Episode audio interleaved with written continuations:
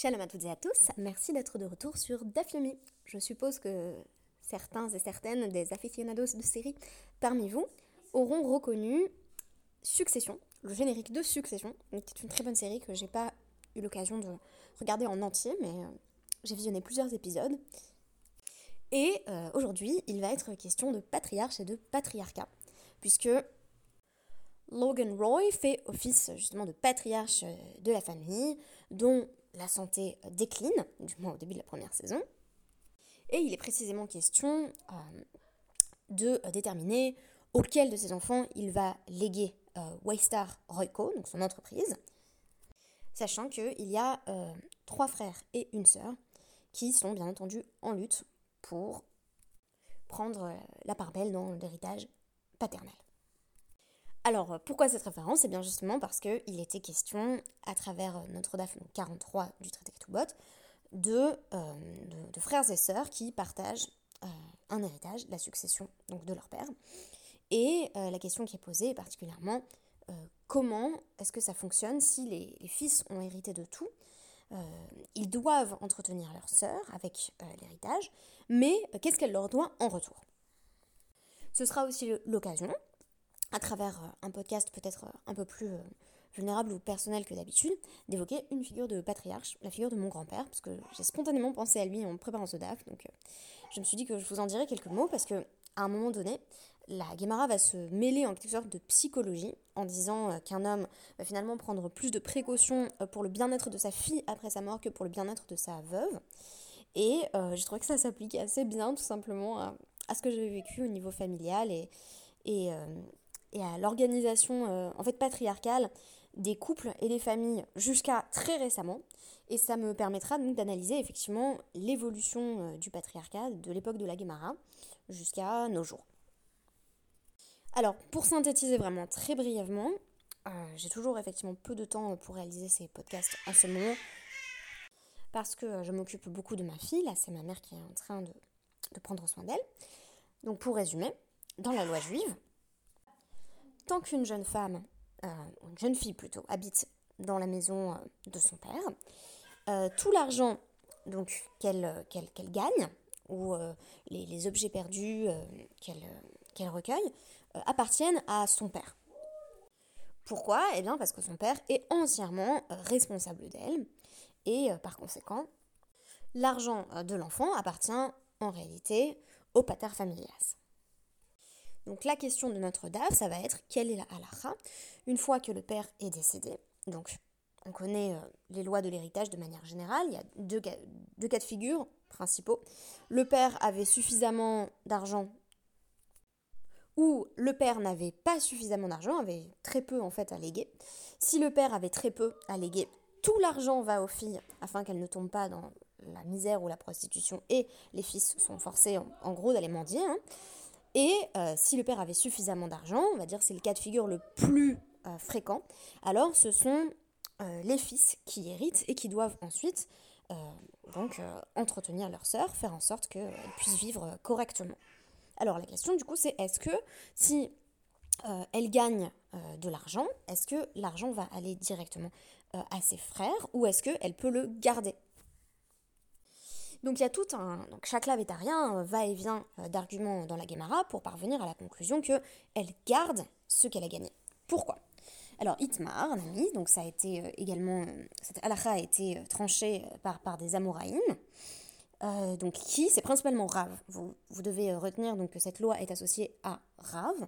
Donc Amar Rav Yehuda Amar Rav, Yehuda que avait dit, Bat Hanizonet Minha Achin, une fille qui est littéralement nourrie euh, par ses frères, donc qui est entretenue par ses frères, bah, c'est Yadé Atzma. Euh, tout ce qu'elle, euh, littéralement le fruit de ses mains, donc tout ce qu'elle gagne, tout ce qu'elle produit, lui appartient à elle. La Guémara va d'ailleurs, c'est intéressant, évoquer brièvement le cas d'une jeune femme qui serait, qui serait nisonnette par elle-même, c'est-à-dire qui en fait n'aurait pas besoin euh, de ses frères, gagnerait suffisamment euh, pour euh, être autonome, et là on nous dit, il n'y a même pas de question que son argent pourrait appartenir à ses frères, en réalité c'est son argent à elle. il faut savoir que c'est un cas de figure qui existe dans le cadre du mariage, c'est-à-dire que de manière générale, l'époux a l'obligation de fournir euh, vêtements et nourriture à sa femme, mais elle peut dire je me nourris par moi-même et par conséquent euh, mes revenus sont à moi et non pas à, son mari, comme il le serait si celui-ci l'entretenait. Donc là, euh, maintenant qu'on a laissé ce cas de côté de la femme indépendante, même une femme qui n'est pas indépendante et qui gagne tout de même quelques revenus, voilà, il faut imaginer que ce ne sont pas des revenus suffisants, son argent est à elle. Amarav Karna, Maïtama, comment, comment sait-on que son argent lui appartient, dit parce qu'il est écrit dans Vayikra 25, 46. otam, euh, li Donc, euh, au sujet euh, des, des, esclaves, vous en ferez donc un leg pour vos fils après vous, ce qui s'adresse ici à, au père de famille. Donc, otam livnechem, euh, à vos fils après vous, vous les léguerez. Vélo, benoterem, livnechem. Mais vous ne léguerez pas vos filles à vos fils. Très intéressant.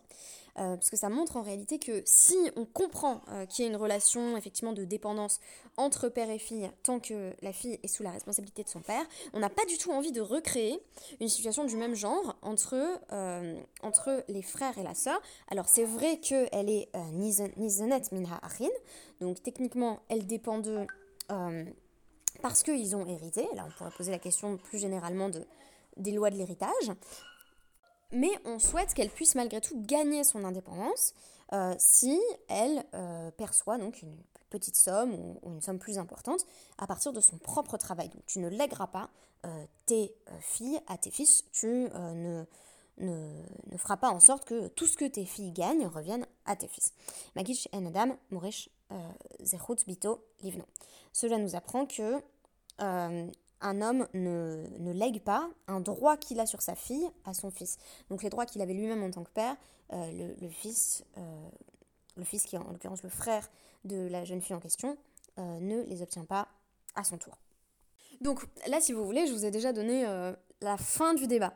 Mais ce qui est intéressant, c'est que au cours du débat, il y a un passage intéressant où la Guémara va se mêler de psychologie en posant la question euh, de ce que le pater familias a en tête euh, quand il organise en fait son héritage. Donc tout commence par une question posée par, euh, par Ravavina qui présente un dilemme auprès de Rav Shechet, donc qui dit voilà bat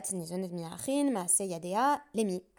Une fille qui est nourrie par ses frères suite à la mort de leur père euh, à qui est l'œuvre de ses mains Bon, nous on a déjà la réponse, mais euh, qu'importe. Ce qui m'intéresse en particulier, c'est que, donc on nous dit peut-être Mimkom Av euh, Kani.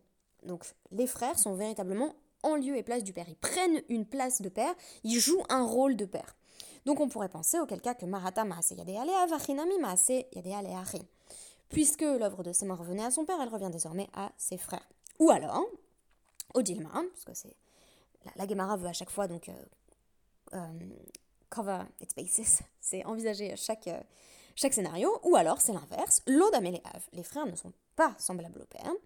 Hatam euh, mi dide euh, mitnaza, hacha lav mi dide mitnaza puisque le père en réalité euh, nourrit directement sa fille, ou entretient directement sa fille, tandis que les frères en réalité, ils, n'entretiennent pas directement la fille, ils ont hérité, mais l'argent euh, vient du père. Donc ils sont simplement en train de redonner, euh, c'est comme si on faisait hériter les filles, mais de manière indirecte en quelque sorte, ils sont simplement en train de reverser de l'argent qui a été légué par leur père.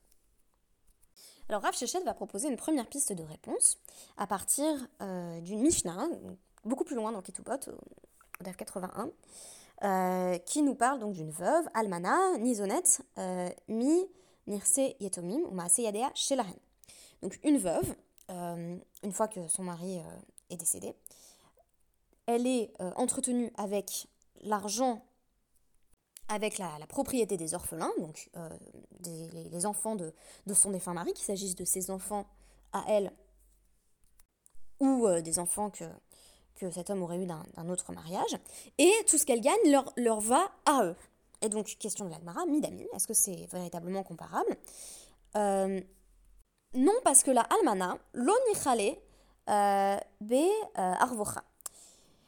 Pour le cas de la veuve, le mari ne tient pas à ce qu'elle vive dans le confort, alors que sa fille, Bito, nichale be arvocha.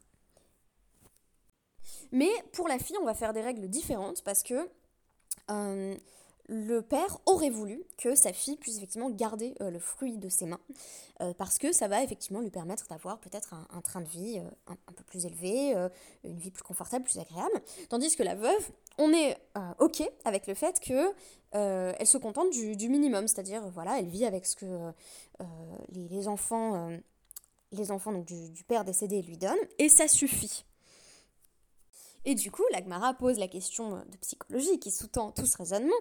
Euh, a dit fallait, mais almanato. Est-ce que véritablement il préfère en fait sa fille à sa veuve? Est-ce que quand un homme est sur le point de mourir, il se dit euh, j'aimerais que euh, ma fille vive dans un grand confort, mais ma veuve, euh, si elle a à peine de quoi manger, ça me suffit? Alors il y a un, contre-argument qui est présenté, donc de, de Rabbi Abba, qui rapporte au nom de Rabbi aussi, que le cas d'une veuve euh, qui, euh, n'aurait que des filles est semblable au cas d'un père donc, qui, a très très peu d'argent, qui n'a presque rien à léguer euh, et qui a des fils et des filles. C'est-à-dire que de même que tout l'argent va aux filles et que les frères peuvent aller mendier, donc Tichal à la ils vont, ils, vont, ils frapper aux portes, quoi, ils n'ont qu'à mendier. Ah, c'est Yishal ou mais après c'est pour la fille. Donc on nous dit, euh, s'il y a une almana et tselhabat, il y a une veuve et une fille et il y a très très peu d'argent, almana nizonet. On utilise cet argent pour faire en sorte que la veuve puisse vivre. Ve'abat tishal Et c'est la fille qui va aller mendier. Donc, visiblement, euh, on a inscrit dans les lois de l'héritage le fait que euh, la veuve devait avoir la priorité sur la fille. Réponse de la Gemara. Inyan ziluta, almanato adifale pour être totalement dégradé, euh, le père préfère euh, donc la future veuve, donc préfère sa femme en fait. Les Inyan Arvocha, Bito Adifale. Mais pour vivre dans le confort, il préfère sa fille. Ok, alors c'est un peu difficile à comprendre. Euh, qu'est-ce que ça veut dire? Ça veut dire que il n'a pas envie que sa veuve se retrouve complètement à la rue.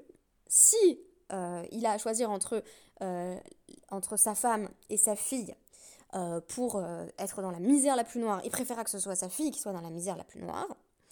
Euh, mais euh, s'il si, devait choisir laquelle des deux pouvait vivre dans un, dans un bon confort de vie, euh, il choisirait pour le coup sa fille. Donc, il estime que c'est important que sa veuve ait de quoi vivre, mais si c'est le strict minimum, c'est bon, alors que s'il y a du surplus, il faut qu'il aille à la fille.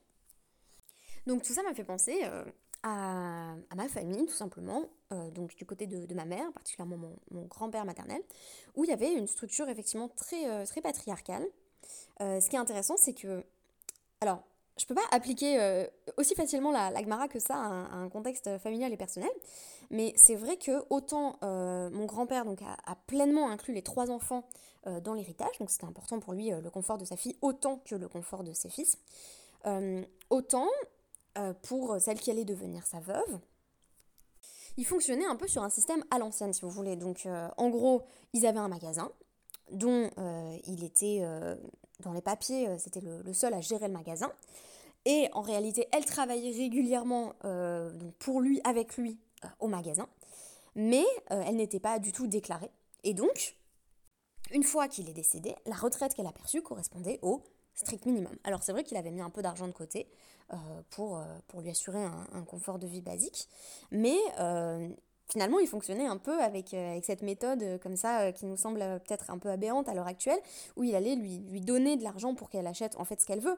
Mais c'était quand même ni. C'était toujours une situation de femme qui travaille mais dont les revenus appartiennent à son mari parce que c'est lui qui l'entretient. Et ce modèle, qui est présent dans l'Agmara, j'ai trouvé ça hyper intéressant, qu'il ait encore existé au, enfin, au XXe siècle en fait. Donc là, au XXIe siècle, on voit ces textes et on est dépaysé. Mais je pense que quelqu'un qui lisait la Gemara il y a deux générations n'était pas du tout dépaysé et reconnaissait parfaitement le système, euh, donc euh, effectivement, de, voilà, des femmes, alors là, même pas femmes au foyer, des femmes qui travaillaient, mais, dont le travail n'était pas, euh, on va dire, reconnu, en tout cas légalement, et qui allaient effectivement bah, donner du coup tous leurs revenus à leur mari, qui allait ensuite leur redistribuer. Et effectivement, ça allait créer une situation euh, de précarité plus importante pour une veuve euh, que pour une fille, parce que pour le coup, euh, il n'y avait pas de, préférence dans, l'héritage pour les fils. Donc, quand on relit ces textes, il faut se rendre compte à quel point les choses ont changé, mais très très récemment. Et c'est pour ça que pour moi, c'est important de, déterminer, on va dire, la, relation de la Guémara au patriarcat. Donc l'hypothèse que je cite souvent, c'est celle de Judith Hopsman, qui est l'une des hypothèses les plus convaincantes sur la question du patriarcat, c'est que oui, la société décrite dans le Talmud est patriarcale, ça c'est à peu près inévitable de tomber euh, sur cette conclusion. On va pas dire que c'est euh, un matriarcat non plus, hein, euh, faut pas rêver, mais que c'est un patriarcat bienveillant. Ça veut dire que c'est un, système patriarcal qui aime les femmes et qui va le manifester. Donc ici par exemple, on pourrait lire ce texte que Judith Hoffman ne, présente pas, me semble-t-il, dans, son livre Rereading the Rabbis, mais, qui pourrait être tout à fait intéressant. On va dire que on a fait on a agi, enfin les sages ont agi pour le statut de la fille, euh, la fille de maison qui a donc perdu son père, en disant que bien qu'elle soit entretenue par ses frères, elle a une certaine indépendance dans la mesure où elle garde euh, ses revenus, euh, quels qu'ils soient. Mais on pourrait également aller plus loin, et c'est mon hypothèse. donc je pense effectivement que, tout ce que nous lisons est rédigé dans un, dans un contexte patriarcal. Il y a toujours la question de, la, de la voix qui est avec un X qui est purement masculine, qui est exprimé à travers ses ex, même si j'évoquais récemment le fait que euh, à un moment donné les sages se posent la question est-ce que les femmes souffrent lors de leur premier rapport sexuel? Et vont demander en fait tout simplement à leur mère et à leur femme. Donc euh, passage très intéressant. Il y a des moments où la voix féminine se fait entendre, mais dans la plupart des cas, on a effectivement un discours masculin sur, euh, sur les corps féminins et sur la, la psyché des femmes. Mais euh, moi, ce qui me semble intéressant, c'est que euh, c'est un patriarcat qui fournit euh, les outils de sa propre déconstruction. C'est-à-dire qu'il présente suffisamment de contre-modèles pour qu'on se dise pas, ben je dois choisir entre mon féminisme et la Torah. Pour qu'on se dise, non, déjà à cette époque, il y a des ferments de réflexion qui permettent effectivement à terme euh, d'amenuiser euh, ce pouvoir du patriarcat et de laisser la place à d'autres modèles de société sans que la Torah n'en soit du tout menacée. Et ici, on a eu un petit aperçu de ce que pouvait être une femme soit indépendante, soit semi-indépendante, euh, qui, est, euh, qui est la sœur, mais il y a d'autres textes, et je pense que c'est dans Ktubot, je n'ai pas encore tout lu, mais c'est dans Ktubot qu'on va, va nous parler également de l'épouse indépendante, qui sont peut-être des cas marginaux à l'époque, mais qui ne sont pas forcément amenés à le rester. Et donc à l'heure actuelle, où on est effectivement un peu défamiliarisé par, euh, par, par, tous les cas présentés dans, dans la Guémara, par ces inégalités dans l'héritage, on va déjà trouver dans les textes de quoi s'appuyer pour penser notre réalité à nous. Merci beaucoup. Et on se donne rendez-vous dimanche puisque le DAF d'aujourd'hui sera assuré par euh, mon mari Émile. Merci beaucoup.